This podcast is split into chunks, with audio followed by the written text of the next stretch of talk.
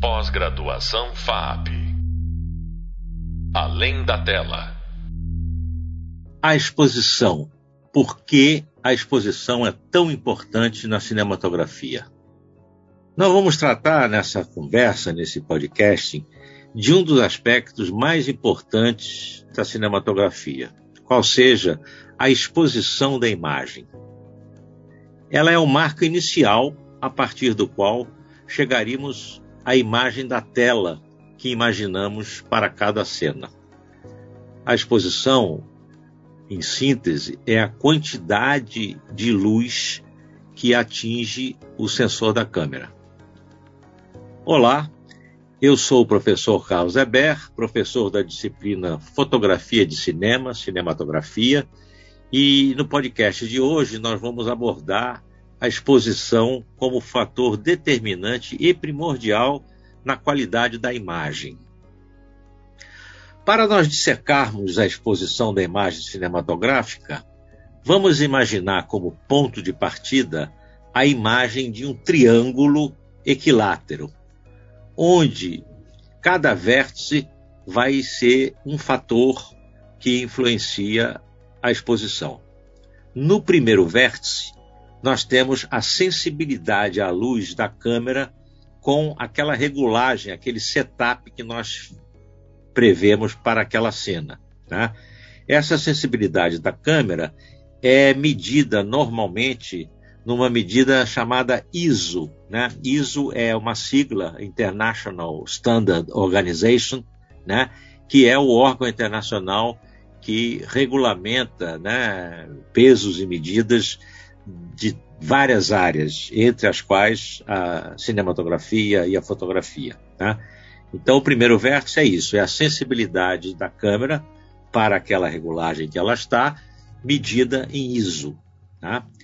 No segundo vértice do nosso triângulo equilátero, nós temos o tempo de exposição, né, medido em frações de segundo, o tempo de exposição em que a luz que atravessou a objetiva, a lente, vai atingir o sensor.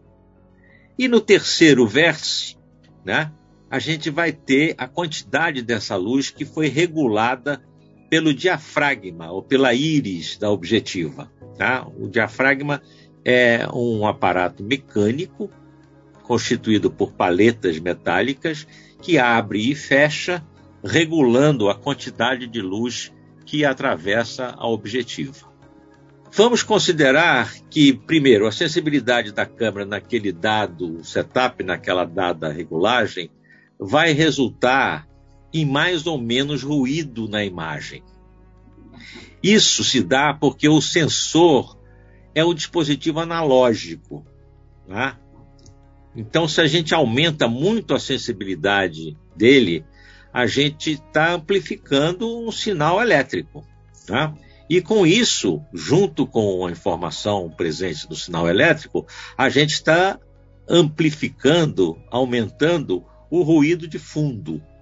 Tá? Não há como você, num dispositivo analógico como é o sensor da câmera, né? a gente fala em câmera digital, mas a digitalização da informação que sai do sensor é feita posteriormente o sinal é gerado pelo sensor, que é um dispositivo analógico. Então, você tem que tomar muito cuidado. Se você aumentar muito a sensibilidade da câmera, você vai estar tá amplificando não só o sinal, como todo o ruído de fundo né, que vai vir junto com ele. Então, esse primeiro vértice da sensibilidade da câmera tem que ser administrado tendo em mente esse cuidado. Se aumentar muito a sensibilidade, você está aumentando o ruído, né, que é aquela granulação desagradável que tira a qualidade da imagem. Vamos considerar também que a abertura do diafragma, tá, que é um dos outros vértices do nosso triângulo, além de regular a quantidade de luz, ela também altera a impressão de nitidez em todas as regiões da imagem, né? antes e depois do plano em que você focalizou a imagem. Tá? A gente chama é, essa tolerância que existe para frente e para trás do plano de focalização, a gente chama de profundidade de campo. Né? é aquela parte da imagem que continua percebida como estando em foco para frente e para trás do plano em que você focalizou. Normalmente essa profundidade de campo ela funciona é, um terço dela está na direção da câmera, da objetiva, e dois terços dessa tolerância estão para trás do plano que você focalizou. Tá? É, a gente não deve confundir profundidade de campo com profundidade de foco. Profundidade de foco é uma faixinha muito estreita de tolerância que existe na distância entre a objetiva e o sensor, né? para que a imagem fique perfeitamente focada. Tá? O ajuste dessa profundidade de foco faz parte de outros procedimentos que a gente chama de colimação da objetiva. Né? Isso normalmente não é feito no set, isso é feito no, numa oficina de ótica com aparelhos de precisão, então não é uma coisa que você vai mexer na hora da gravação. Tá? A câmera tem que vir com a objetiva colimada para o set. Você não vai fazer isso, né? aquela história, não faça isso no set porque não vai dar certo. Tá? Então, é importante distinguir profundidade de foco, que é esse ajuste, da profundidade de campo, que é essa tolerância na percepção do foco que a gente tem dado o, a abertura do diafragma. Né? A regra geral de que quanto mais fechado está o diafragma, mais profundidade de campo você tem, mais tolerância de foco você tem. E quanto mais aberto está o diafragma, menos tolerância de foco, menos profundidade de campo você tem. E finalmente, a terceira variável na exposição, ou o terceiro vértice do nosso triângulo imaginário, é o tempo da exposição. Né? Quanto de tempo é, a luz atinge o sensor. Tá? E esse tempo de exposição é, também é responsável pela nitidez de cada fotograma, de cada frame da imagem. Tá? Por que isso? Se você tem um tempo de exposição curto, né?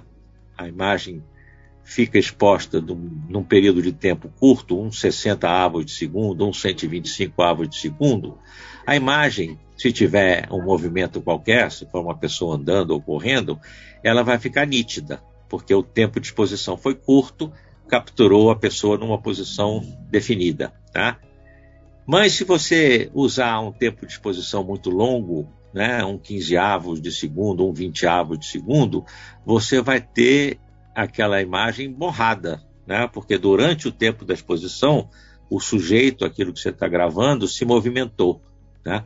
Então, a nitidez da imagem tem muito a ver com o tempo de exposição de cada fotograma. Tá? Se você tem um tempo muito longo, você vai ter a imagem borrada.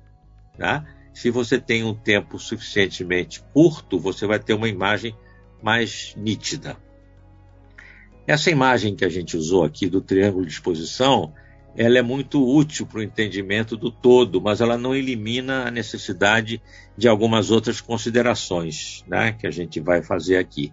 Além desses três pontos principais, intervém também no resultado da imagem uma coisa chamada curva de resposta do sensor, né? que é conhecida como curva de gama, né?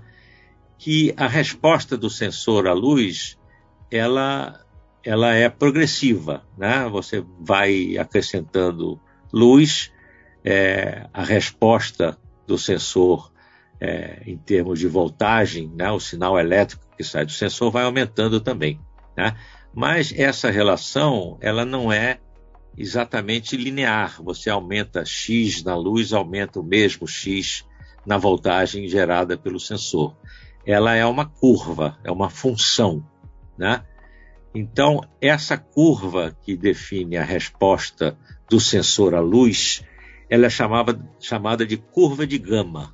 Né? E ela pode ser regulada na câmera, né?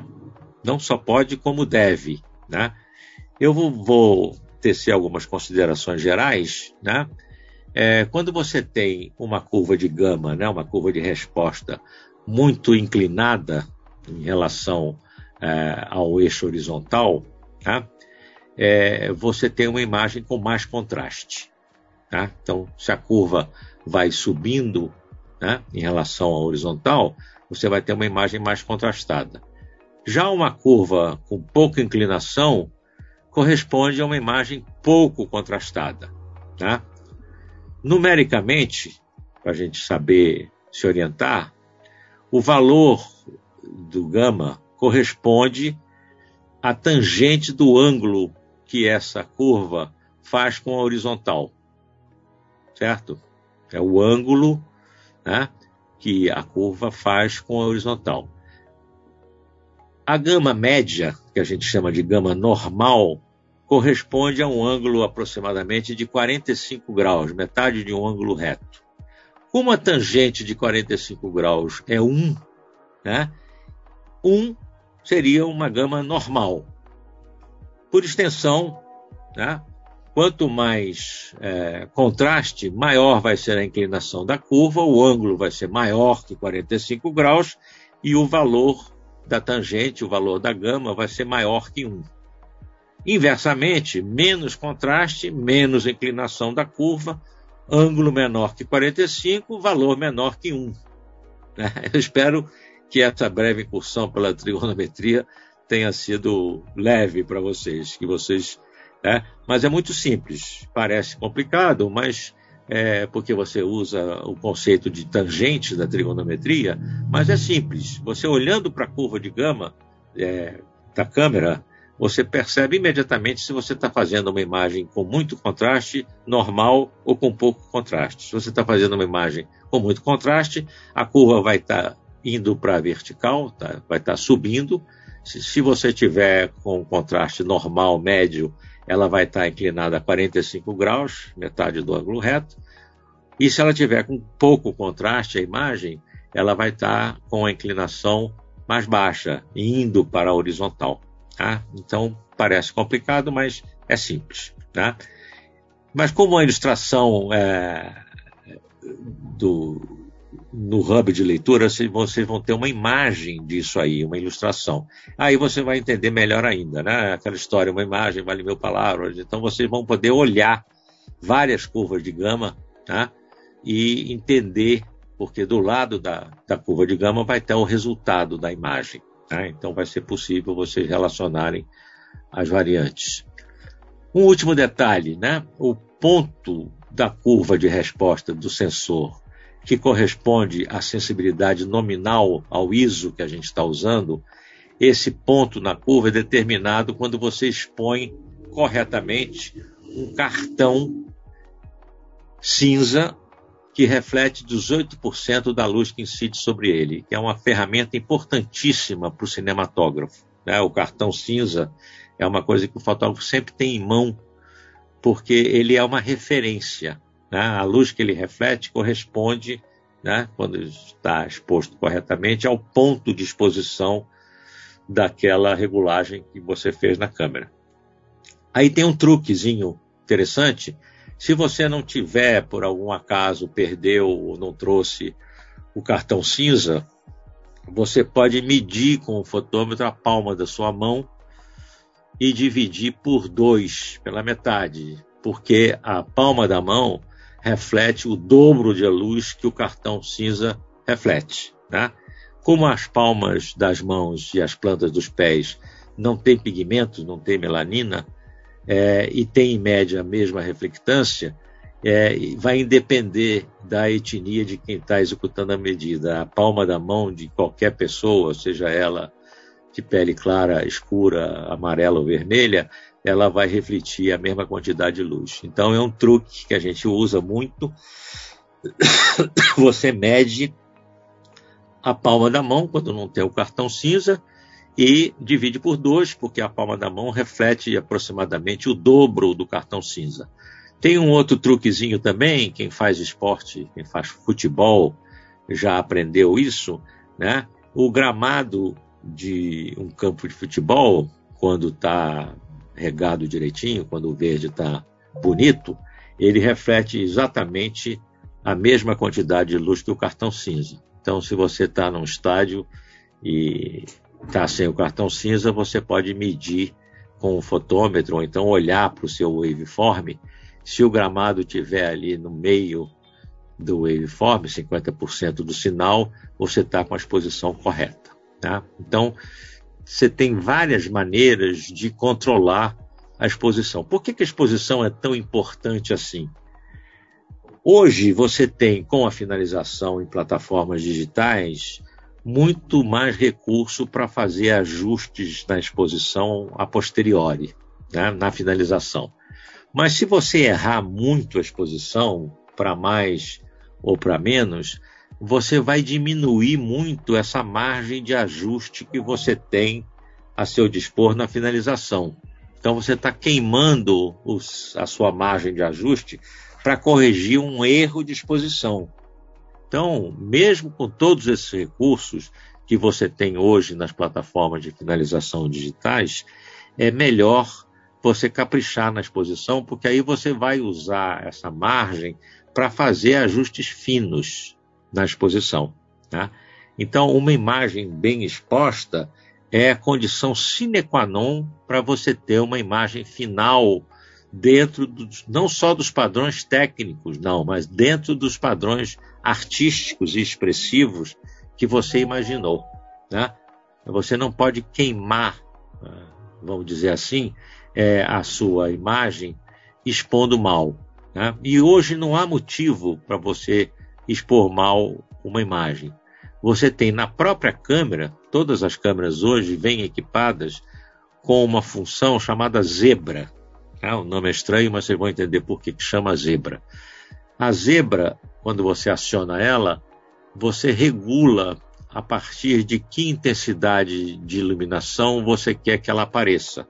Então, a zebra é uma superposição de linhas paralelas, né, inclinadas, é, que aparecem em cima da imagem nas regiões que excedem um determinado valor de iluminância, de brilho. Tá? Então você regula lá, por exemplo, a média é, de reflectância, de nível de luz de um rosto né, de pele caucasiana é em torno de 70% né, de, de luz. Então você regula a zebra para 70%, né? E quando você liga a zebra numa imagem de close, por exemplo, você vê se alguma região do rosto está acima dos 70%, que é o padrão técnico né, é, da exposição para a pele caucasiana. O que não quer dizer que você seja um escravo desse, desse indicador, desse sinal de alarme que é a zebra. Ela é uma orientação. Né? Pode ser que numa determinada sequência você propositalmente queira deixar o rosto do personagem ou mais escuro né, ou muito mais claro, estourado, né, para contar aquele momento da história. Então, a exposição não é só uma coisa técnica, não é um parâmetro que tenha que ser né, obedecido à risca em todos os momentos. A exposição também faz parte da expressividade da imagem. Então, você pode é, sair fora da regra né, que a exposição correta de um rosto caucasiano deve corresponder a 70% da, do sinal todo, porque você quer naquele momento né, que o rosto fique mais escuro, fique mais claro, porque é, a situação em que o personagem se encontra né, fica mais evidente, fica melhor expressa se ele tiver subexposto ou superexposto. Né? Então, tudo que se fala a respeito de exposição tem dois aspectos. Tem um aspecto que é puramente técnico, de engenharia, vamos dizer assim, né? e um aspecto artístico ou expressivo. Né? E você tem que encontrar a medida entre esses dois critérios, né? entre o critério puramente técnico né? E os critérios de expressividade né? que você precisa imprimir naquela cena. Tá? É, de qualquer forma, a gente tem que ter em mente que a exposição, ela, uma vez que você escolheu uma determinada quantidade de luz para chegar no sensor, você vai definir ali um padrão na imagem, né? Que por mais que você possa depois fazer ajustes na finalização, você não vai conseguir mudar aquilo que você imprimiu na hora de rodar. Então, é, você é uma questão, a exposição é uma questão que você tem que pensar muito bem antes de fazer, porque uma vez exposto, não tem volta, tá? Você pode ajustar depois e tal, mas você não tem volta. Expôs, está exposto, né? Você vai ter que. É, eu recomendo também que vocês, é, para esclarecer mais a questão da exposição, vocês consultem algumas obras. Né? É um assunto que tem uma grande bibliografia. A exposição, não só no cinema, na cinematografia, como na fotografia, você tem é, um, uma quantidade muito grande de obras, justamente pela importância do tema. Né? E aí volta o, o, o autor que eu já citei aqui em, em, outro podcast, o Blaine Brown, que tem um livro muito importante chamado Cinematography, Theory and Practice for Cinematographers and Directors, que é uma espécie de Bíblia, de Vademecum, né? É, para exposição. Ele está lá no nosso hub de leitura, você vai poder é, consultar tá? à vontade. É, a outra coisa também que eu recomendo que vocês façam, além dessa leitura, é, ao assistir filmes, repararem na exposição, repararem a relação que existe entre os níveis de luz em cada cena, né? para entender é, essa expressividade da exposição e da iluminação. Né? Quando é que você vai fazer uma cena exposta totalmente no padrão? Né? Você está um filme realista, numa cena de exterior dia e tal, você vai estar tá com a exposição padrão. Né? O céu vai estar tá com um valor de cinza tal, a pele vai estar tá com um valor de, de, de luminância tal, né? Mas o interessante é você ver justamente aquelas cenas que não são um padrão estándar, né? Aquela cena noturna ou uma cena passada é, num outro tempo, né? Que tem uma insinuação é, de diferencial, né? Então essas cenas que são fora do, do padrão normal, vamos dizer assim, é que é interessante vocês observarem como é que ela foi iluminada e como é que ela foi exposta, né? Que muitas vezes o diretor de fotografia ele propositalmente subexpõe ou superexpõe uma cena para obter um efeito, né? É, existem, inclusive, alguns casos na história do cinema muito interessantes que o produtor do filme, ao ver o copião de uma cena, a cópia de trabalho, fica em pânico, chama o fotógrafo e diz: O que, é que está acontecendo aqui? Isso aqui está muito escuro, é, e o fotógrafo tem que explicar para ele: olha, isso é uma cópia de trabalho, isso é uma cópia que não tem correção de luz, né? E eu estou pensando no resultado final, que vai ser realmente escuro. Então não faz sentido eu expor a cena corretamente, né, nos padrões técnicos, porque eu e o diretor estamos imaginando um resultado mais sombrio para essa cena. Né? Eu estou contando esse caso e estou me lembrando, né?